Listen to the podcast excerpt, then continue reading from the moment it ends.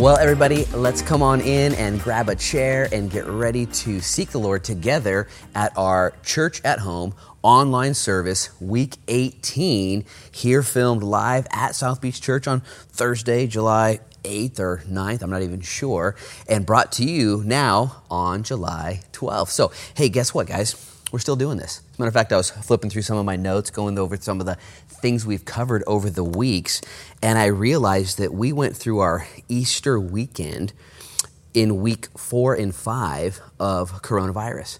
And now it's week 18. And if you're like me, you're like, what? But here we are still. And while it's not ideal, it is what it is. And I want to encourage you guys. We're going to go into a time of worship. I'm going to go through a few simple announcements and remind you about the five by five reading schedule. But I, I encourage you right now, you got a pulse, you got a purpose. And right now, God is still doing a work in you that He might do a work through you. While all of the talking heads and all of the people figure out what's going on around us and all the different storms, real issues come up and blip on our radar screens, the same God that we served before Corona is the same God we're serving right now. And I just need to exhort you, encourage me to stay the course. You see, God's doing stuff even when we don't feel like He's doing stuff. And I want to, just as much as the next person, get back to meeting in person. And so be praying for our county here in Lincoln County that we would get to phase two status. I was talking with another pastor friend, Rob Verdine, in Corvallis yesterday and today, and we were talking about summer schedules. And I said, well, that might work in August unless we go back to phase two. And I began to think to myself, I don't know if we're going to, but I don't know. I just don't know. But I do know this the Lord wants us to continue to press in and to do whatever it is we can do. As a matter of fact, today I was at my house studying, and Stan, the cookie man, showed up. Stan, you the man. Stan, the cookie man, showed up, and he pulled up into my cul-de-sac, and we were there talking outside of my house, and he brought some cookies, of course, because he's the cookie man. And Stan was talking about how during quarantine, God the Father and God the Son and God the Holy Spirit and, and really the scriptures have not been quarantined. They've not been shut down. And that's exactly what the Apostle Paul said. He said that the gospel cannot be chained. See, Paul himself was chained, he was under house arrest, he was sheltering in place. And yet he declared the gospel, the good news, the Holy Spirit, the power of Christ, it can't be stopped. And this is the hope that you and I have as believers, as Christians. And so keep pressing in. As a matter of fact, just a few minutes ago here at the church, a white van drove by and the door was open. And, and a good friend of mine, Don, Don was driving by and he, I hadn't seen Don in forever. And man, Don's not going to see this message because Don told me, he said, I haven't seen any of the 18 weeks of COVID services because he's technologically illiterate. That's what he said, those are his own words. He said, I, I haven't seen it. And yet, Don, he, he came by the church on a day when I was here. And I got to see him, and, and I saw the light of Christ in his eyes, and he's continuing to walk with Jesus. Even, check this out, even though he hasn't been able to enjoy the services like you're enjoying now. So, whether you're like Don and you're just grinding it out, feeding yourself with the word, finding fellowship, or you're like somebody else who's watched every single week on YouTube or Facebook, or maybe you've been able to go on our website and check stuff out or continue with the 5x5 reading program, whatever the case is, guys, same old story. Don't quit, okay? As soon as you feel like quitting, as soon as you feel like letting go, as soon as you feel like casting off restraint, ask the Lord for a clearer vision for further instruction. And He will show you what to do, mom. He'll show you what to do, dad. He'll show you what to do, teenage boy or teenage girl. For right now, the day of salvation is nearer than ever before. So, hey, check it out. You guys know the schedule. There's all kinds of things going on on Facebook and on Zoom and on our website. You can download stuff. Right after this teaching, there'll be life group questions that are produced in video format, and you can watch those right now on Sunday morning. They're there live, and you can invite people over to your house or have a watch party or, or do something like that in order to go deeper. That's on you. The materials there provided. Our Sunday school pastor, Bo Douglas, sends out stuff for the Sunday school. Uh, families that have kids, you can get on our um, email list for that by emailing southbeachchurch at gmail.com. Pastor Marty Atkins sends out a newsletter as well with all the links and information there. Pastor Rory, our youth pastor, is meeting with kids. They did a drive through youth group event yesterday, Wednesday, and they're doing Bible studies on Thursday nights on Zoom. And you can email the church if you have a high school or middle school kid. Our young adult group is meeting again with six foot radius and less than 10 people at Pastor Adam Durkin's house in Waldport. You can email the church about that. And there's also CR groups that are meeting the women first on Zoom, and then the men also, and Pastor Adam Durkin and Jen Metcalf and Melissa Gifford and Chris Gifford. They're all putting that together for you guys and gals as well. So there's ways you can stay connected in addition to, as I already mentioned, the life groups that you can find in your neighborhood or host one or email the church if you're trying to connect with us in that way. And before we get into worship, I wanted to remind you and exhort you, guys. Matter of fact, this is going to go right into this mini exhortation, into the teaching today out of Second Chronicles 34. But I read ahead because it's Thursday where I'm at right now. But today, on Sunday morning, when we're enjoying this together, it's July the 12th. And on July the 12th, we are in Luke 12. And in Luke 12, I'm not going to go over the entirety of it, it's a long chapter. But let me just be honest it's a, it's a boxing chapter, it's a cutthroat chapter, it's a pick a camp chapter. Jesus warns of hypocrisy and he says, guys, don't be hypocritical. And then Jesus teaches on the fear of the Lord. And then Jesus goes on in Luke 12. It's really serious. He says, guys, if you confess me before men, I'm going to confess you before my Father. But if you deny me, I'm going to deny you before the angels. I mean, Jesus is he's pretty serious. Like, I love the cuddly Jesus that picks up the lamb and hangs out with the kiddos and plays dodgeball with them and stuff. But then Jesus says, you know what? There's a right and there's a wrong. And, and there's a way and, and, and there's a path. And he goes on to give a couple parables in Luke chapter 12 as well uh, about the faithful servant and the rich young ruler and the parable of the rich fool. And he gets, I just, I say that to say this. Read Luke 12 today. If you, if you haven't been reading through the Gospel of Luke in our five by five reading schedule, get into the book. Now more than ever before, do we need to be people of the Word, especially because we can't gather, because we can't uh, uh, meet together in this way. We need to be those who are feeding ourselves with the Word of God. And so I want to encourage you before we go into this time of worship. Maybe you need to repent even right now that you've been distracted or depressed or, or busy. Whatever the case is, the Lord wants to do a new work in you. I was in Salem yesterday doing a video podcast for an upcoming summer camp, Camp Solo, and it's for middle schoolers and high schoolers. And it's a camp where I'm doing the teaching via uh, sermons and videos. And I was there doing a podcast, and one of the pastors there said, Hey, Luke, what has been one of the takeaways? What has been one of the blessings of COVID 19? And I said, Man, I don't want to, you know, give a the cliche answer, but the reality is, I've had to slow down. I've had to back off my normal schedule and routine. I've spent more time with my family. And, and it's as if the Lord knew that it's what I needed to slow down, to spend more time with Him, to let some of the stuff of my flesh be exposed and come to the surface in order that it can be dealt with, in order that there can be more room for God and His Word and His people. On one side of the coin, it's been very difficult. There's been some sacrifices and we've lost some things. On another side of the coin, though, God knows what He's doing. He's not afraid to prune us in order to get us back to the spout where the blessings come out, to that sweet spot. So I'm going to say a prayer right now, and we're going to go into a time of worship. I just want to exhort you guys again press in. You will not regret it. Don't digress. The enemy wants you more than anything else to back off, throttle down, disengage, get weird, do stuff that you shouldn't do.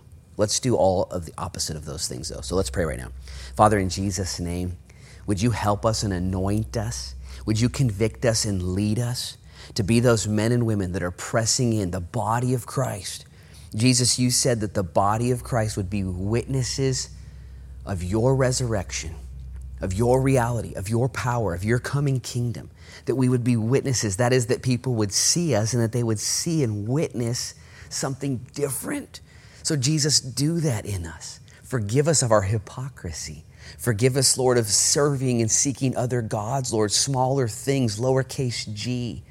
And we ask, Lord, that even now as we go into a time of worship, and as we then go into a time of teaching and study, that you, Lord, would inspire us and refill us in Jesus' name to the top, in Jesus' name, that we might be overflowing with that water that you said would be torrents of living water that would come gushing out of our bellies. We love you, Jesus. Thank you for all you've done. We ask you to do more even now, right now, in Jesus' name. Amen and amen.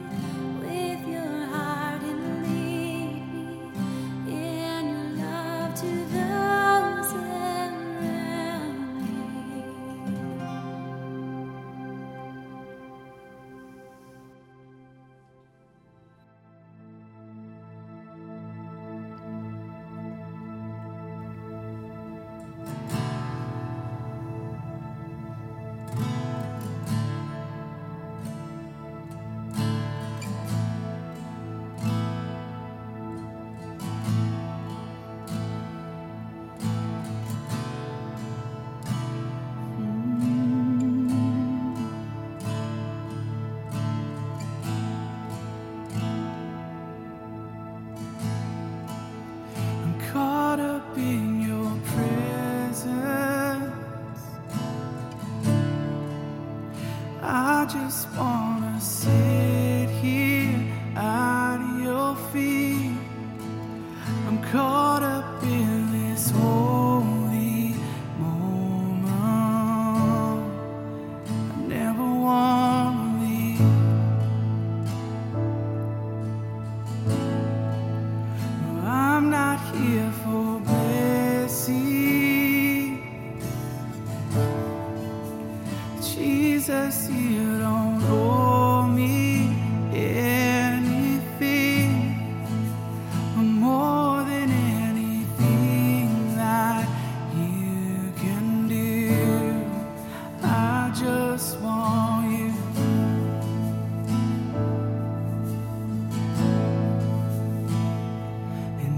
sorry when I've just gone through the motion. I'm sorry when I just sing another song. Won't take me back to where we started. I'll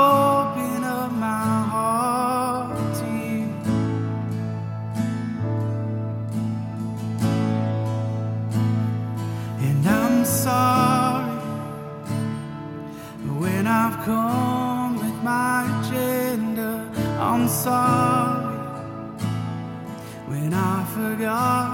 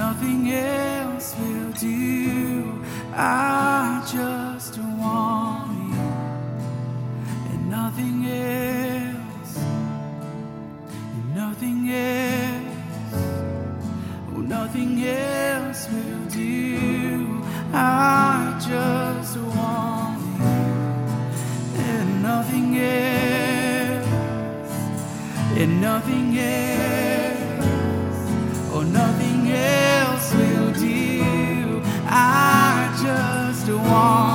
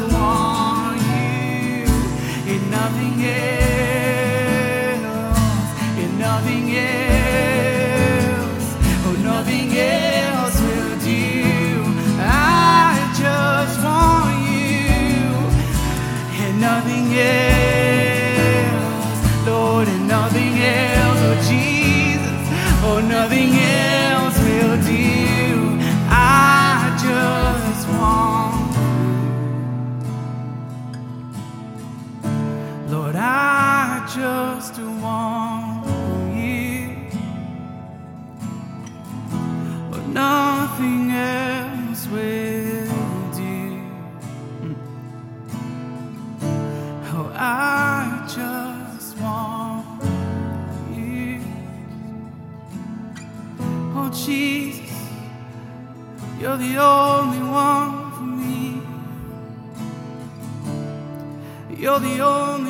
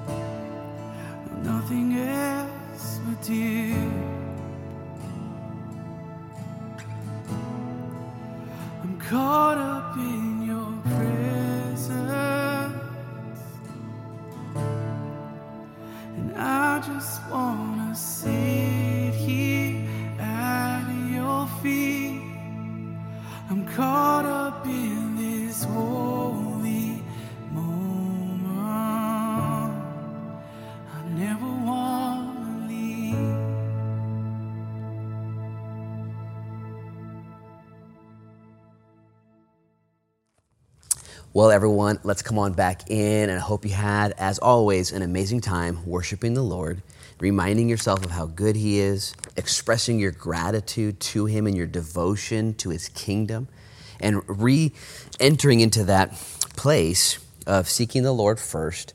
Jesus said in Matthew chapter 5, Seek ye first the kingdom of heaven, and all these other things will be added unto you. And if you're like me, you've been doing this for long enough where you have tested the Lord and you have seen that He is faithful to do exactly what He had said He was going to do. And He's faithful to guide and direct you to the best place that you could possibly get to. And so right now you're being tested to seek first the kingdom of heaven and to trust Him with the rest. He's always working, He's doing stuff right now. And I just want to trust the Lord and I want to be found pleasing to Him, available to Him, and useful for Him. So, hey, one of the ways we're going to do that is by studying God's Word today that we might find ourselves, listen, rightly dividing the Word of truth, understanding what it says. And so we might have a word fitly spoken for the people around us. See, the Bible says that the tongue has the power of life and death. In other words, you can use your tongue, your lips, you can use your, your words to build people up or to tear people down. You can use your words to give life or to inflict death. And what we must do as Christians, as leaders, moms and dads, is we must fill our hearts with God's word so that way we can use our lips and use our tongue to build people up. That's what we're going to do today. And as you maybe have been tracking with us through these COVID teachings, at least the last five or six teachings, we've been primarily in the Old Testament. We've studied King Asa and his leadership, and we studied the Syrian commander, Naaman, and we've looked at a few stories with Elisha and Gehazi, and we were all the way back in Judges with Gideon, and we've been just kind of studying these Old Testament characters and their stories. Because the book of Romans, chapter 15, verse 4, says that the things that were written in the Old Testament were written for our learning and for our comfort and for our instruction. Listen, that we might have hope for our patience. See, it says in 1 Corinthians 10 11 that the things that happened in the Old Testament were pictures and types, shadows, that we might understand what God is doing now. And I don't know about you, but I like to look at the history of the scriptures, but I'm like you, stuck in the now. I got things to do now. While God is God and He's doing what He's doing and He's done what He's done, that's not really my problem. My problem, my responsibility, my impetus, the importance right now is on my life. And like it says in Philippians chapter 2, right around verse 12, the working out of my salvation with fear and trembling. And so it's by your time spending God's Word, studying His Word, applying His Word, assimilating His Word, understanding His Word, respecting His Word, receiving His Word. As a matter of fact, today's Bible study is going to be all about God's Word. So I hope you're a note taker. Maybe you're super brilliant and everything you hear, you memorize and you commit it to lifestyle and practice and purpose and choices. But if you're like me, you got to write some stuff down. So go ahead and grab a notepad and a pen right now and take your Bible and open up to check this out Second Chronicles 34. Genesis, Exodus, Leviticus, Numbers, Deuteronomy, Joshua, Judges, Ruth, 1 Samuel, 2 Samuel, 1 Kings, 2 Kings, 1 Chronicles, 2 Chronicles, 34. And when we get to Second Chronicles 34, we're going to briefly check out and look into, I got to hustle here because I got some stuff I want to cover, the story of Josiah, King Josiah. You see, as I mentioned when we studied the life of King Asa, there were five good kings in the southern portion of Israel. Israel was divided at that time with the 10 northern tribes and the two southern tribes. And the two southern tribes were Judah and Benjamin. And there were bad kings in all of the tribes for many, many years. But in the lower portion, Judah and Benjamin, there were at least five good kings that led five revivals. Asa was the first one, and then Jehoshaphat, and then Joash, and then Hezekiah, and finally the fifth revival was Josiah. Josiah. Now, Josiah didn't have a, a good dad. His dad, his predecessor, wasn't a good dad, and I want to say that at the beginning because there's a lot of people today that haven't moved beyond their upbringing. They haven't moved beyond the scars and the wounds that you incurred during your, your upbringing, your childhood. And, and I understand that. Each one of us got banged up when we were kids. Each one of us got dropped on our heads, proverbially or literally. But the reality is, we can overcome by looking to God, surrendering our life to Him. So right now, check this out. You should be in Second Chronicles 34, and I'm going to read quickly, and we're going to jump then into Psalm 119. Here's what it says It says, Josiah was eight years old when he became king, and he reigned 31 years in Jerusalem. Stop right there, I was up here. Can you imagine eight years old? Like, you're in charge, Josie, Josiah boy, you're in charge now. Here's the keys to the kingdom. Like, what? Man, I got a nine year old girl, and I got an 11 year old son, just about, and I got a 12 year old son. You know what? They ain't in charge of nothing. You know what I mean? Josiah, he's eight and he's given the keys to the kingdom of heaven. Why would this happen? Well, let me just say something. I believe that God can use anybody who has a heart surrendered to him. Anybody. When I was eight years old, actually, I shared my testimony earlier with a, a, a friend of mine. But when I was eight years old, God spoke to me at age eight. I had a heart to listen.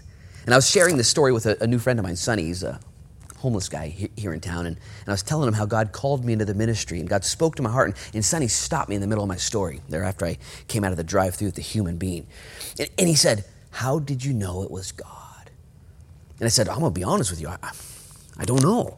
I just did. God spoke to my heart because God speaks to hearts. And I said, God used what I call a loud thought, where I just knew, oh, that was a big thought. Now here I am, some years later, 34 years later, and God has proven himself to be true in his calling on my life. Well, check this out. This started real young. Look at verse 2. And he, Josiah, Josie boy, Josiah did what was right in the sight of the Lord. And he walked in the ways of his father David. This would be his great, great, great, great, great grandfather David. And he did not turn aside to the right or to the left. Man, he's getting a good start. Let me remind you Josiah is going to lead a revival for himself and for the nation of Judah. raise your hand if you're in need of a revival. A revival where things that have become deadened are brought back to life. I, I need that in my life every single day, actually. Look at verse 3. It says, For in the eighth year of his reign, while he was still young, he would be 16 now. He started at eight, eight years into his reign. He began to seek the God of his father David. And in the twelfth year, he began to purge Judah and Jerusalem of the high places, and the wooden images, and the carved images, and the molded images. Stop right there, eyes up here. He's now 20 years old. He starts out when he was eight. At age 16, he kind of he gets excited about the Lord. He starts going to summer camps and starts learning the VBS songs, you know, and all those stuff. And he, he teams up with Pastor Rory and he gets discipled and he's fired up. And at age 20, he looks around. He's the king. He says, You know what? There's a bunch of crazy stuff going on here. All these statues and all these carvings and all these things. This, none of this is right. And he begins at age 20. Now, I don't want to be condescending to all you 20 year olds out there. But man, have you looked around at the 20 year olds out there? You know what I'm saying? I'm not trying to be, I'm just saying, have you, have you looked around? What we need is a revival within the 20 year olds, within the 16 year olds. 16 year olds, 20 year olds, listen to me right now. Don't wait for the people ahead of you, for the old guys like me, man, for the people beyond you and beyond even me to get things right or to figure things out within the church. But instead, develop that appetite right now for the things of God. Don't take no for an answer. Lead the charge. Ask God to anoint you. And you older people like me, as a matter of fact, I was talking with Pastor Adam Durkin and you know, putting together a discipleship house here in Lincoln County where young men move in and are held accountable and are raised up in the things of God. And, and, I was reading some books recently about the relationship with fathers and sons and how most young people are looking for someone, someone to train them, to teach them. Every generation has gone through this turnover. And I want to exhort the 20 year olds. It's 2020. 20 year olds. Now's the time to shake off the distractions, the lethargy, the chaos, and say, if not now, then when? And if not me, then who? Rise up, 20 year olds. Now's the time. Well, this is what he did then, and he began to purge, the Bible says. Look at verse 20. It says, They broke down the altars of the Baals in his presence, and the and the incense altars which were above them he cut down the wooden images carved images the molded images he broke in pieces and he, he made dust of them and scattered it on the graves of those who had sacrificed to them and he's getting hardcore listen to verse 5 he also burned the bones and, and of the priests on their altars and he cleansed judah and jerusalem and he did in the he did so in the cities of manasseh Ephraim, and Simeon, as far as Naphtali, and all around with axes or swords. Stop right there, eyes up here. Guys, he goes so next level that he doesn't just clean his local house, he says, let's go on mission trips. Let's go to the surrounding cities. Let's go make sure that they know the gospel. Let's go make sure that they have cleanliness. Let's make sure that they have sin preached against. And he goes to Naphtali and he, all these far regions with swords, and he does the cleansing there too. Guys, look at verse 7. When he had broken down the altars and the wooden images and the beaten the carved images into powder, cut down all the incense altars throughout all the land of Israel, he returned to Jerusalem. Ah. Now, the next scene. I want you to catch this. I'm trying to build this up before we move into Psalm 119 in the 18th year of his reign. So he's now 26 years old, just a young guy. When he had purged the land and the temple, he sent Shaphan, the son of Azaliah, Maaseiah, the governor of the city, and Joah, the son of Jehoaz, and the recorder to repair the house of the Lord his God. Stop right there, eyes up here. I'm just going to fill you up to speed. Now he says, okay, we've cleansed all the sin. Let me just say something about sin. Man, if you have to ask, is this okay? Chances are it's not okay. Okay, just deal with the sin. There's so much sin and compromise in the church today, and Christians, I'm a Christian for sure. And yet you look at your lifestyle, and, and I look at my choices and say, I'm not sure if that's going to produce fruit, Luke. I'm not sure if that's a good thing. Well, this 26 year old, he cleansed the sin. First thing, the obvious stuff, man. Just the obvious stuff. You got obvious stuff in your life? Let me ask it differently. Make sure you're hearing me because this is South Beach Church. I know we got some we got some rowdies here. If you're a Christian, but you've got some obvious sinful practices in your life, but you're a Christian. But you have some obvious sinful practices in your life, but you're a Christian. Pick one or the other. And I would encourage you be a Christian. Okay? You're not going to regret it. You're not going to regret it.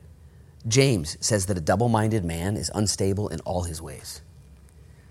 This is the, these are the children of God. And yet they had all this crazy activity that had crept in. So if you're a Christian, but you got some obvious sinful activity, maybe it's online stuff. Maybe it's what you what you say. Maybe it's what you listen to. Maybe it's what you, you put into your body. Maybe it's what's coming out of your body. I don't know what it is. But if it's obviously sinful, I just think the Lord is waiting for you to repent of that which is obvious. That's between you and the Lord, by the way. I'm not, I'm not trying to pick fights with anybody. But he does this, and then he goes into the internal. That's the external. And let me just quickly, man, I remember when I was walking in opposition to the Lord. I was a Christian, but I had some obvious sinful activities in my life. I knew them. I called them the big five, these things I was doing and participating in. And those were the external. And I knew I had to deal with that stuff, man. And once I did, by God's grace, man, I lived in Ashland. I was like, Lord, you got to take away this and this and this and this. And it required lifestyle change and it required geography change. I had to move from where I was at. The people I was living with weren't supporting my new decisions. I had to move. I had to get out of Dodge. And that was the external stuff. And then the Lord began, listen, the internal stuff, the internal things. So if you're a Christian and you don't have obvious sinful things, well, maybe it's an internal cleansing. Well, well, Josiah begins then the the restoration, the, the preparation, and the repairs of the temple. Look at verse 14. Jump down though. It says, Now when they brought out the money, because they needed some money to do this, that was brought into the house of the Lord, Hilkiah the priest found the book of the law of the Lord given by Moses. Stop right there, eyes up here. You guys, you got to know what's happening here. This is hilarious. It's actually horrible, but it's hilarious. Josiah has been a king now for many, many years. And in his 16th year, he's now 26 years old, or his 18th year, he's cleaning house and he's like, let's restore the temple. Let's paint the church. Let's put some new carpets in. Let's go back to church. Like, okay, okay, okay. So they start to fix the temple. It's crazy town. And they send some guys in, and one guy's in there cleaning stuff out. He's like, hey, look what I found. I found a Bible. What come again? I found a Bible. Like, not just a Bible, it was like the Bible. They had like one Bible back then, and it had been lost this entire time. Okay, let me just make sure you understand what's happening here. You got the children of God being led by a, a king of God, and yet they hadn't been into, up until this point, the Word of God. What? How did this even happen? How can this happen? And so Hilkiah finds the word. He's like, I found a Bible. What should we do? I don't know. Let's go read it to the king. Look at verse. Jump over to verse 18. Then Shaphan, the scribe, told the king, saying, Hilkiah the priest has given me a book. and Shaphan read it before the king. Verse 19. Thus it happened when the king heard the words of the law, he tore his clothes. Now, again, I don't want to, I got to keep moving here. I just want, this is so hilarious and horrible at the same time. Are you telling me that up until now, he'd never really even heard the Bible? They drifted from the Word of God? The answer is yes. This sounds, sounds cuckoo for Cocoa Puffs. I don't even know how, how this could happen, but it did happen. And that's why I'm reading this story to you right now. Because he was a king of God, serving the people of God, apart from the Word of God, for a season, until they began to restore the temple, the internal stuff.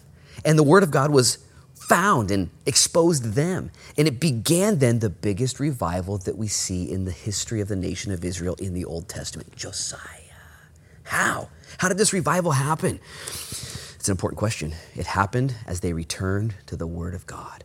See, the Word of God is powerful. It's living and active, sharper than any two edged sword. It's able to divide your thoughts and intentions. It's able to get in between your actual thoughts and what you're doing and expose who you really are. Listen, therefore reviving you. New life. The Word of God does this. The Word of God is so powerful that it doesn't return void. It actually always, every time, accomplishes what God has sent it out to do the Word of God. Yet here's the problem is if the book is shut and hidden, even if you're a Christian doing some shady things. The Word of God needs to be unearthed and brought back into the forefront of your life, into the forefront of my life. This is exactly what happened. Now, how do you get a revival? By returning to the Word of God, the powerful Word of God.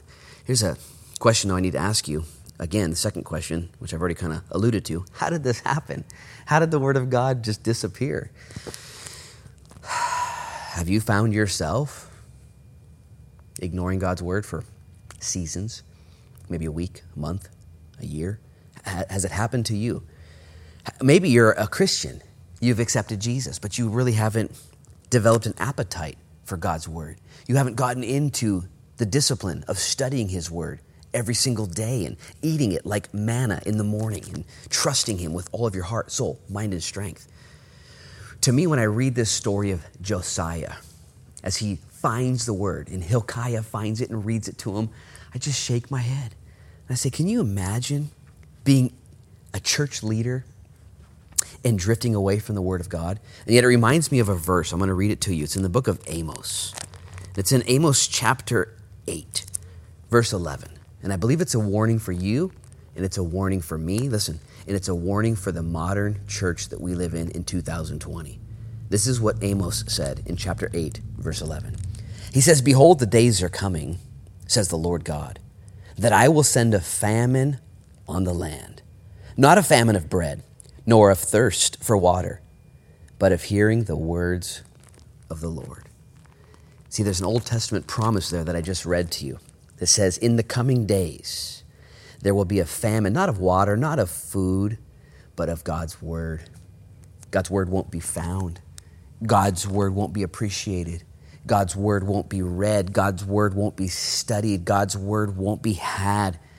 As a matter of fact, here at South Beach Church, when we have services here in the building, for ease, you, have noticed that we put the scriptures on the screens so, so people can see them easier. And you know what that's done in churches like ours that have tried to serve people? Is that people show up to church without their Bibles. Have you ever been to church without your Bible? Man, that's like getting in your car without your keys. You just can't do it. And I, for one, I love the paper in between my fingers.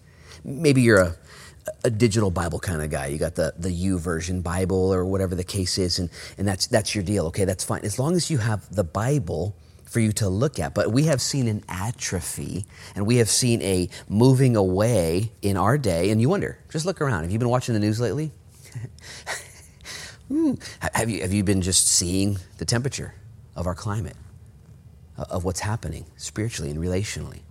the confusion, the chaos, and the rumblings. And yet there's been a slow, listen, steady decline in biblical literacy, biblical disciplines, biblical understanding, biblical knowledge, biblical memorization. And so here we are, July 12th, 2020. And I'm going to go on record right now and say if you want a revival, it's going to start with you and your return to God's Word an understanding of His Word. If you want to walk in power, it's only going to come from your understanding and your relationship with God's Word. As you let God's Word lead you and guide you. As a matter of fact, you remember Jesus in Matthew chapter 4? He had been baptized by John the Baptizer.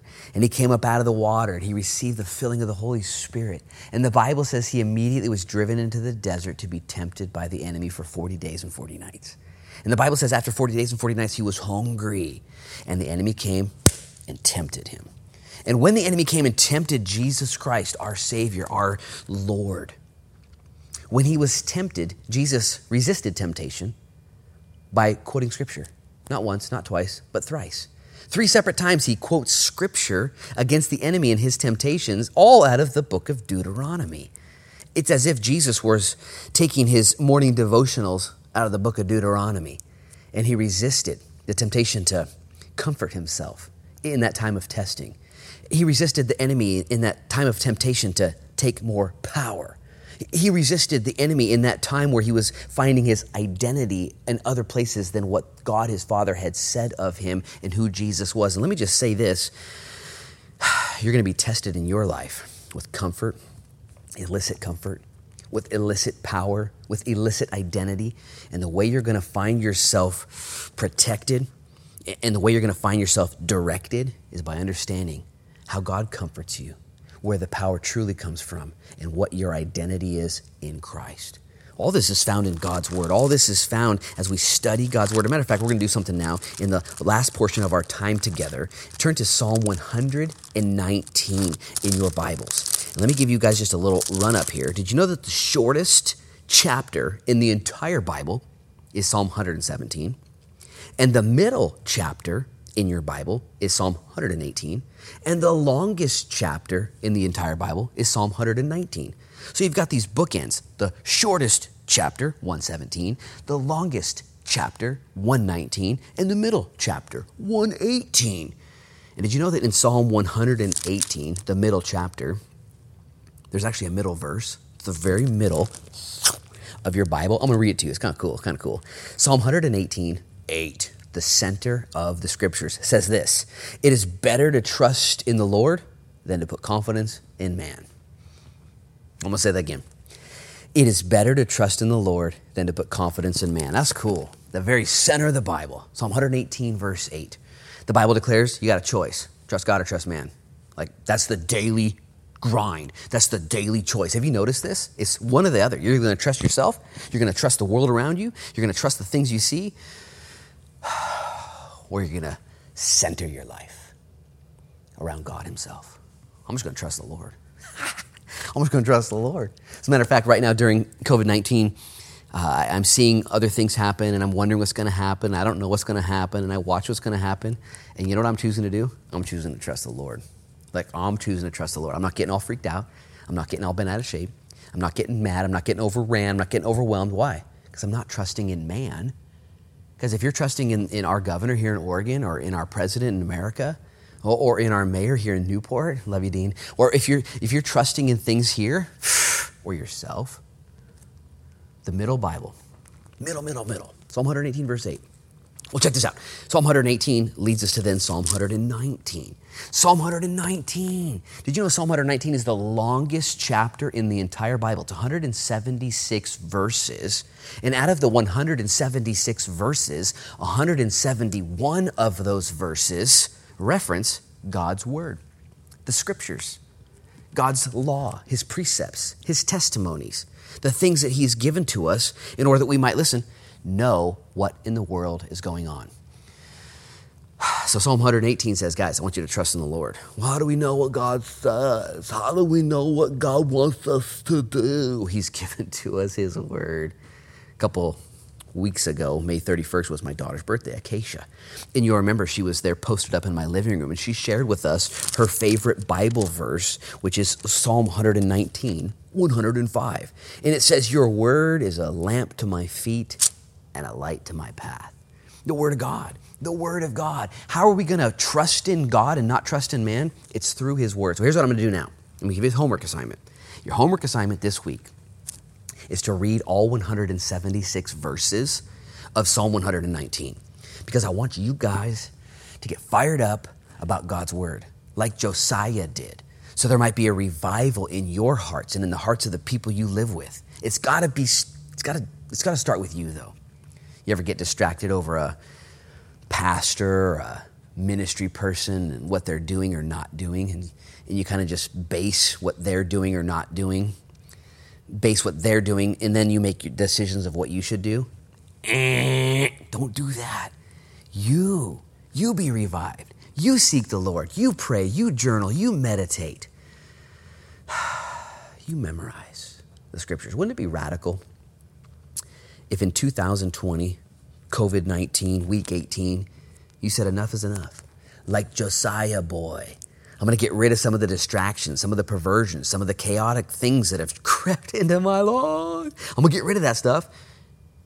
I'm going to work on the internal temple, the place of dwelling where the Lord resides. And I'm going to find the word and I'm going to apply it in a new way. And I'm going to start memorizing. What if you memorized one scripture a week for the rest of your life? Like it actually isn't that hard if you, if you truly try. You can write it down on a three by five card or, or a post it note, just one little scripture. Just commit it to memory.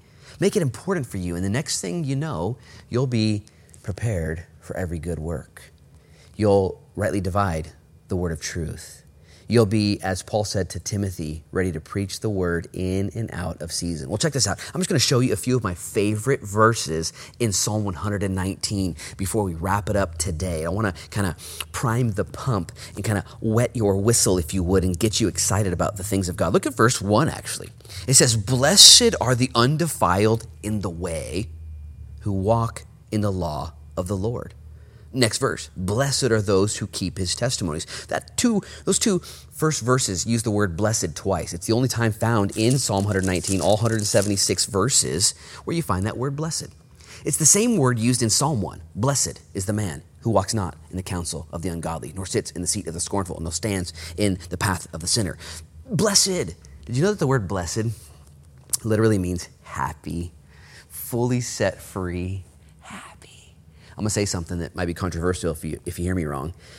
But the Lord wants you to be happy. He wants you to be happy. Now, He wants you to be happy on His terms and because of what He's doing. But nonetheless, His heart for you is to be happy. Kind of like I have my three kids. You know what I want? I kind of want them to be happy. Like I really do. If they're happy, now I want them to be happy doing the right things. And you got to understand this about God the Father. He is a father and he wants you to be happy. Verse 1 says, Blessed are the undefiled in the way who walk in the law of the Lord, those who keep his testimonies. Testimonies in law are similar in that they're talking about the scripture. As a matter of fact, I'm going to read this to you. I wrote it down in my Bible so I don't forget it. In Psalm 119, the psalmist uses eight different words to describe the scriptures. I'm just going to go through them quickly. 25 times he uses the word law.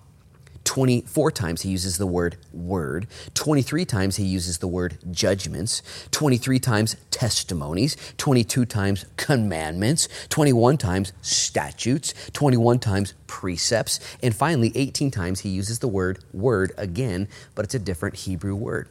So you get testimonies and precepts, statutes, commandments, judgments, and word and law. Listen, all implying that God knows what he's talking about and he has a way. I'm just going to make this little, this, he has a box. We're going to call it the law. Now, if you're like me, you love South Beach Church. We're a grace filled church where come as you are and meet Jesus and let him do the work. And we don't have a lot of law preaching here. And yet, the law is the law, regardless of how you like it or not. It's a rule, it's just the way it is. And God says, Blessed is the man who keeps my law.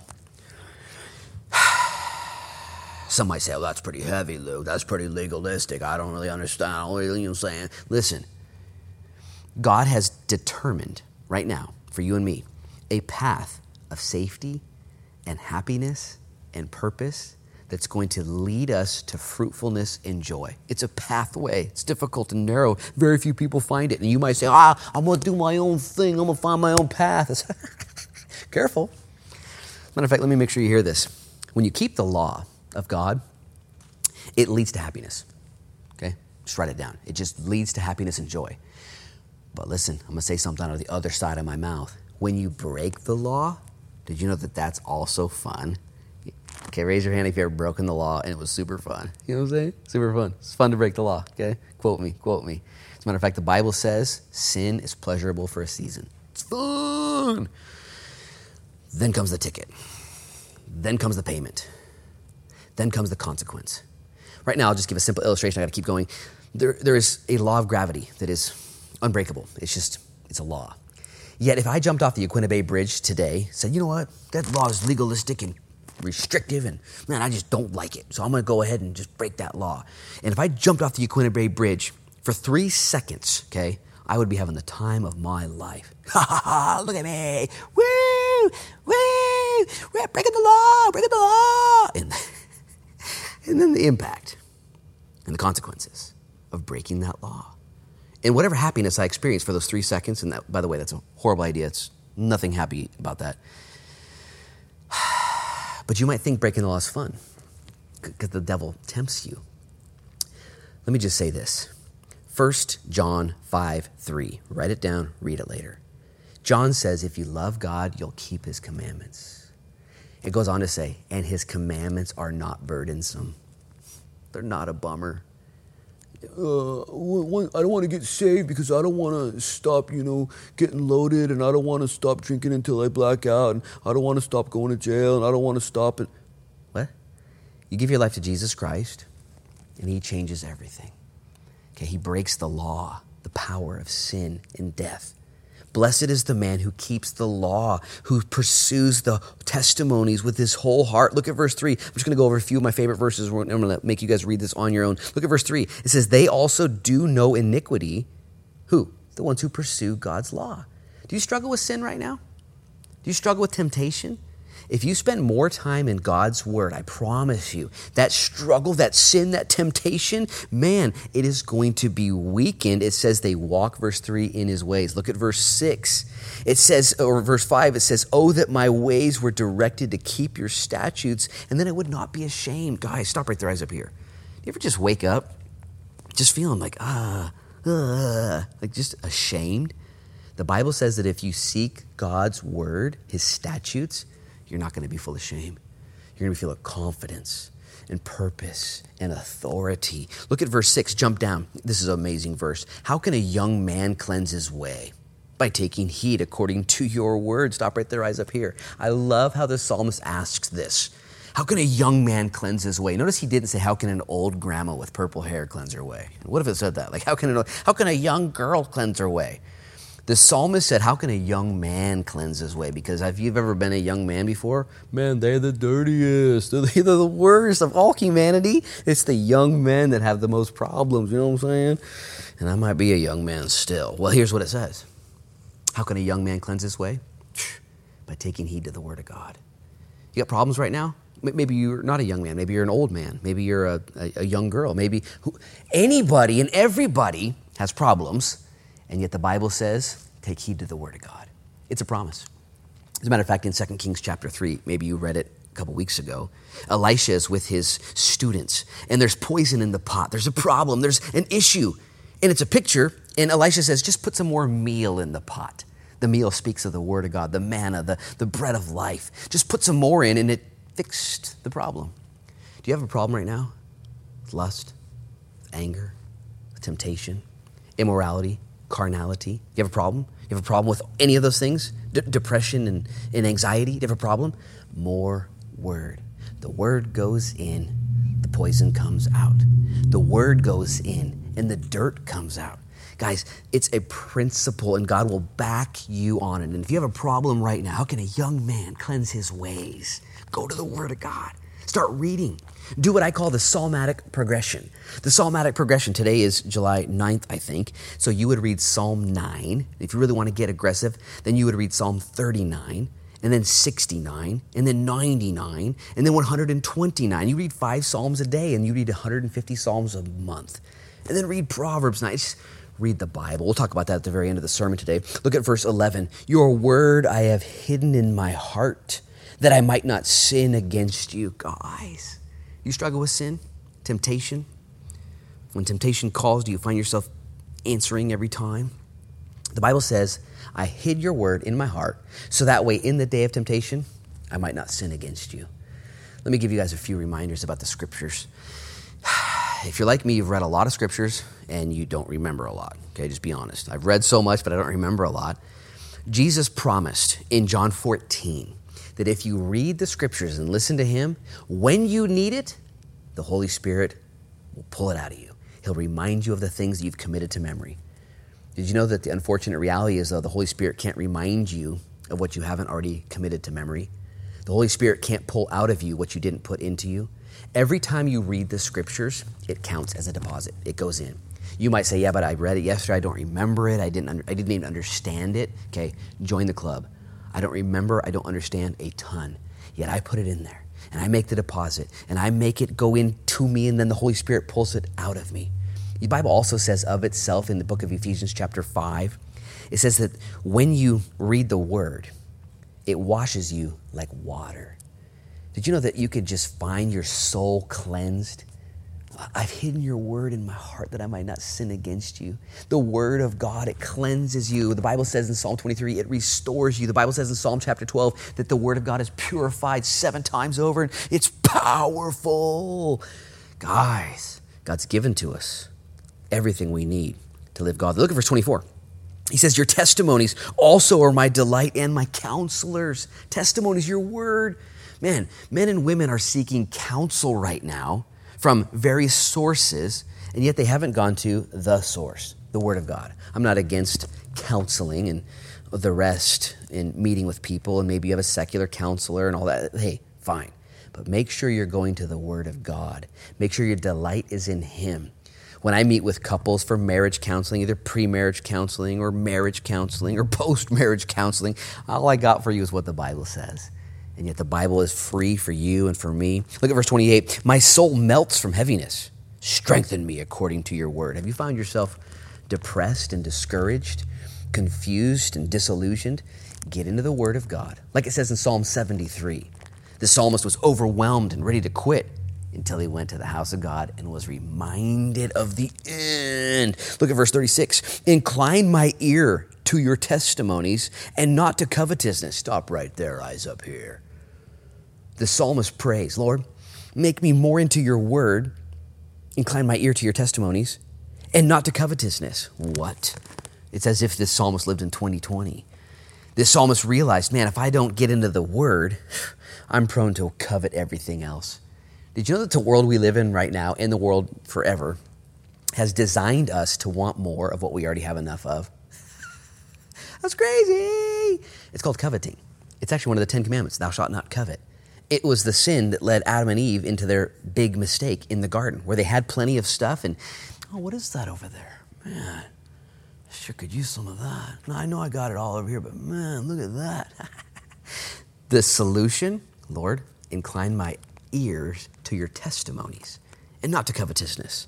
Incline my heart, it says in verse 36 let me just say something because you're my friends. If you think the next thing is going to make you happy, the next set of furniture, the next toy, the next travel experience, the next thing, all those are fine, but they're not ultimately going to bring you joy. But time spent with God and His Word will recenter you. It's better to trust in man or should I say in the Lord than in man. Psalm 118, verse 8. Well, he goes on in the very next verse, verse 37 Turn away my eyes from looking at worthless things and revive me in your way. There's so many things in this world that are worthless. They're just not worth, they're not worth anything. TikTok and Snapchat and Facebook and man, all these things, is it really worth anything? You ask. I'm not telling you it's not. You ask the question. Is it, is it worth anything? What's it worth? Turn my eyes away from worthless things and revive me in your way. I just, man, I want to just set it, just let the Lord sink that in. What is worthless in your life right now? Every once in a while, I get sucked into these worthless things. Just stupid, nothing. Until I'm revived. And I realize, maybe through the help of my kids or my wife, hey, Dad, what are you doing? Huh? What, what am I doing? what am I doing? I'm doing nothing. And maybe you right now, maybe you're doing nothing. And you just need to be woke up and be revived. It goes on in verse 45 to say, And I will walk at liberty, for I seek your precepts. You want to be completely free, not bound at all? I'm going to tell you right now, young man. I'm going to tell you right now, young gal. The people who are free are the ones who know the Lord, the ones who know the truth. John chapter 8, Jesus said this Abide in my word, and my word in you and you'll know the truth, and the truth will set you free. The freest people in the entire world are those who know God's word. You can walk at liberty. You can walk at freedom. Look at verse 50. This is my comfort in my affliction, for your word has given me life. You're going through a tough time? Get into his word. It says in verse 55, I remember your name in the night, O Lord, and I keep your law. Guys, you have a trouble sleeping at night and tossing and turning, open up God's Word. Meditate on His Scriptures. Whenever I look at the clock in the middle of the night, if it says uh, 2.24 or, or 5.13 a.m., or I always try and associate a verse with what time it is. I just try and memorize something. You know, if it's 2.22, I remind myself of Galatians 2.20 or 2.20, the power verse, man. And I'm a weirdo, but you do your own thing. But anyways, I'm going to do a few more verses and we're done here. Look at verse 63. It says, I am a companion of all who fear you and those who keep your precepts. Stop right there, eyes up here. Did you know that there's something grand. You already know this in the body of Christ. That if I know God's word and I meet a perfect stranger that also knows God and his word, oh, we're companions, immediate bond. Have you, have you experienced this? Be traveling around. I remember one time I was traveling and I saw some people that knew I was a Christian and they confessed they were Christians, and man, it was like we were best friends. But there's nothing greater than understanding the companionship we have. I got I just got a few more verses, guys. Look at verse 67. In verses 71, it says, Before I was afflicted, I went astray, but now I keep your word. Verse 71, it was good for me that I've been afflicted, that I may learn your statutes. Guys, I wish it weren't true. I wish it weren't so, but it is true, and it is so that in our times of affliction and difficulty, God gets our attention and does real work. I have experienced this. I love fun times and easy times and vacations. I love all that. But it's been the time of affliction and difficulty that the Lord gets my attention and He brings me close to Him. He brings me near to Him. Did you know you can't avoid affliction? You can't avoid difficult times. You can't. There might be reprieve in times of pure joy, but you've got some affliction in your future. And the Lord is going to be with you in that time through His Word. Comfort in His Word. Verse 92 says, Unless your law had been my delight, pff, I would have perished in my affliction. Man, I, what are you holding on to right now? What are you holding on to? What's your hope right now? If you talk to me at any given time, I'll usually have a few cliche answers. Luke, how you doing? I'm perfect way perfect. I'm going to heaven. Like those are the hopes that I have. And it's true and it sets me free. Verse 98 says, You through your commandments make me wiser than my enemies, for they are ever with me. You ever feel like a dum dum? You ever feel like you're outgunned? You ever read comments on Facebook and you just wonder, like, man, how can I how can I answer this? And listen, through the word of God, you become wiser than the ancients, wiser than your enemies. The Bible even says in these upcoming verses that you become wiser than your teachers through the word of God. Look at verse 104. It says, Through your precepts I get understanding. Therefore, I hate every false way, or I know every false way. You ever want to have more wisdom and understand what's right and wrong and what's true and false? The Bible says it's through understanding God's word. Years and years ago, and I don't know if they do this anymore, but when bank tellers would get their training in order to identify counterfeit bills, they would actually associate themselves with real bills for days and weeks on end, counting real bills, getting to know the feeling of the 20s and the, the hundreds and the 50s. And, and then they would be slipped within their training in a counterfeit bill. And because they were so familiar with the real currency, they were able to identify that's fake. That's not even, it's just fake. In other words, they didn't study fake bills to know fake bills, they studied the real deal. You want to make sure you know what's right and wrong. As a matter of fact, this is important. I know we're landing the plane here. Please listen, this is really important. The Bible says that if you have bad doctrine or bad relationship with the Word, that you will be tossed to and fro with every wind of doctrine. Weird, silly ideas coming up. Man, weird, silly notions, just weird things. Man, I might, I get stuff sent to me all day long watch this video before they take it down. You know, check this out. This is what I've been trying to say. And listen, guys, you need to ground yourself in His Word. Ground yourself in it because there's winds of doctrine, things floating around, things. And I want to be like a tree planted by the rivers of water, producing fruit in its season. The Bible says that blessed is the man who meditates in God's word day and night. Joshua chapter 1, verse 8 says, This book of the law shall not depart from your mouth, but you shall meditate in it. And then your way will be prosperous and successful. You'll know what's right and wrong. Guys, the verses keep going, and there's just so many here, and I don't have time to, to keep going because I want to end with some points here, some application points. Let me just end with the very final verse because I think it's, it's humble and shows humility. Verse 176, the final, the kind of closing thought. This is great. He confesses, I've gone astray like a lost sheep. Seek your servant, for I do not forget your commandments. That's so cool. The longest chapter in the Bible is about the Bible. And at the end, the psalmist says, Hey, hey by the way, Lord, I'm just like a sheep and I'm going astray. But I do remember your commandments. So would you come after me? Would you get after me? And I, guys, I just want to put this out there for you. I'm going to give you seven tips on reading the Bible. Some of you guys, there's, there's three camps right now. In, in closing, okay, in closing. Don't, don't wrap it up yet, but in closing. There are three camps. There's one camp here listening. You're reading the Bible already. You're memorizing scripture. You're sharing it with the lost. You're exhorting people you come in contact with. And you're going to hear a sermon like this, and you know what you're going to do? You're going to keep doing what you're doing. You're going to get out. You're going to keep going. Yeah, woo, fired up, okay? You're already doing it. Good job. Then there's another camp of people listening. You're the ones who used to do this, but you ain't doing it no more.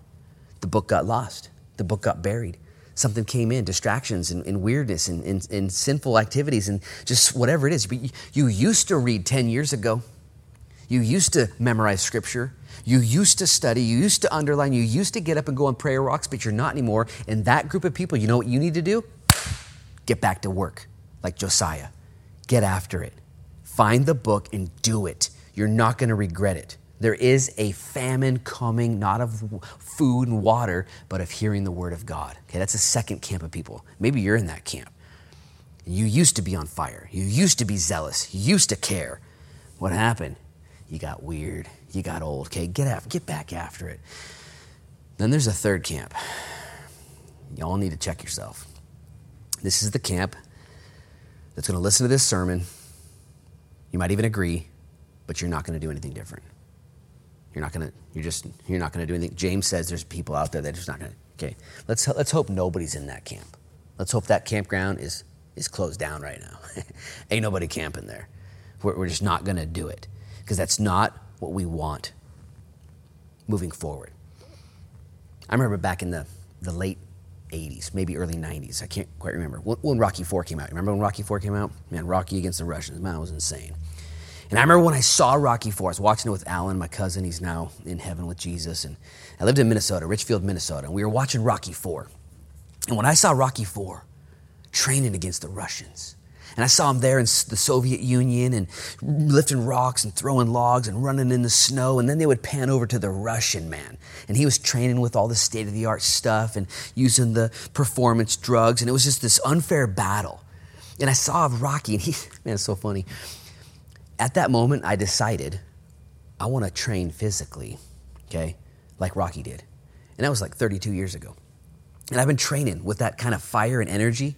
Everything I do, I put my best in, my zeal in. And I want to be like Rocky, going against the tide when it comes to the things of God, pursuing Him, fight the fight. Man, you might be outgunned, you might be outnumbered. That Russian is six inches or six feet taller than you, whatever the case is. Get into the book. Figure it out. Don't stop. Even now, I've gone long in this sermon. I don't know how long I've been preaching for 50 minutes now. I apologize. Sorry, not sorry, but here's the deal. Here's the deal. It's important. I'm going to give you seven tips, and it's going to take me one minute to do so. Number one, find a version or a platform of the Bible that works for you. Okay, it doesn't matter. If you can't understand it, get a different version. Okay, email me, lukefourchette at gmail.com, and I will tell you what version to read. Okay, do it. It's that important. Find a way. I like the paper. I don't like reading on my phone, and I just I like the paper. Okay, figure it out. Number two, okay, read every day. Okay, as a matter of fact, every day you eat food, read the Bible. Just a little bit every single day. Don't wait, if, you know, just eat. If you you got to do it every day. Number three, okay, pray before you read. 1 Corinthians chapter 2 says that the natural man can't understand the things of God but the spiritual man can. Pray and ask God every day. Pray, Lord, would you open up my eyes? And then read the scriptures. Number four, okay, you don't have to start at the beginning in Genesis or Matthew. You just don't have to start at the beginning. I talked to some people one time and they said, You don't, you don't, you mean you don't have to start in Genesis? I said, No, don't start in Genesis, man, until you understand what you're reading. Oh, start in the book of John. Do you just start? Read the Gospels and learn about Jesus. Number five, journal as you read. Okay, listen. Listen to God. He's going to speak to you. Write down your questions. You got some problems, questions, write them down. He'll give you answers. Number six, pick a book. Okay, this is how you do it, how you study the Bible. Just pick a book and go through it. Pick, pick Timothy. Okay, pick Peter. Pick John. Just go work through a book. And number seven, finally, this is important don't wait till tomorrow. Do it today. Okay? Start with Luke chapter 12. That's where we're at right now. Read it. I'm going to pray and ask God to bless us and give a revival to our hearts. Would you bow your heads and close your eyes? Father, in Jesus' name, your word does not return void. Your word searches our hearts. Your word is a lamp for our feet, a light for our path. Lord, your word will remain. You have elevated your word above even your own name. And Jesus, would you make us a church, a people of the word, that we might see fruit in our lives? Would you forgive us of our sin? Lord, we are so distracted. There is a famine in our hearts and in our land. Would we be like Josiah? Would we be like Jesus, who tucks away the word of God so we might not sin against you? And if you need help, if you want to have a revival in your own heart right now and return to the word and you want God to help you, would you raise up your hand right now and say, Lord, make me a Bible gal, make me a Bible guy, make me know the word of God that I might walk in power? Raise up your hand right now. Lord, anoint those men and women who are thirsty and hungry in this time of famine for the things of God. Do a work, we pray. And Lord, my hand is up as well. Forgive me of my distraction. Forgive me of my pride. Forgive me of my disillusionment. Forgive me of my covetousness of the things of this world. Lord, do a work, we pray. You can put your hands down, and Lord, do it for your glory and for others' good. In Jesus' name we pray. Amen. And amen and amen. Week 18, coronavirus, guys. I'm just trying to fire you up and get fired up myself because I believe the Lord is going to return soon. And I believe He wants us to be those men and women who are wise enough to be looking for His return, who are aware of His plan, who are ready when He calls for us to come up and meet Him in the air. All that happens through the Word of God. Emails, southbeachchurch at gmail.com if you have prayer requests or questions, and be praying for our county and all those fighting this virus and all of the chaos in our world that we might be found worthy of Him when He returns. In Jesus' name, amen. You guys are dismissed.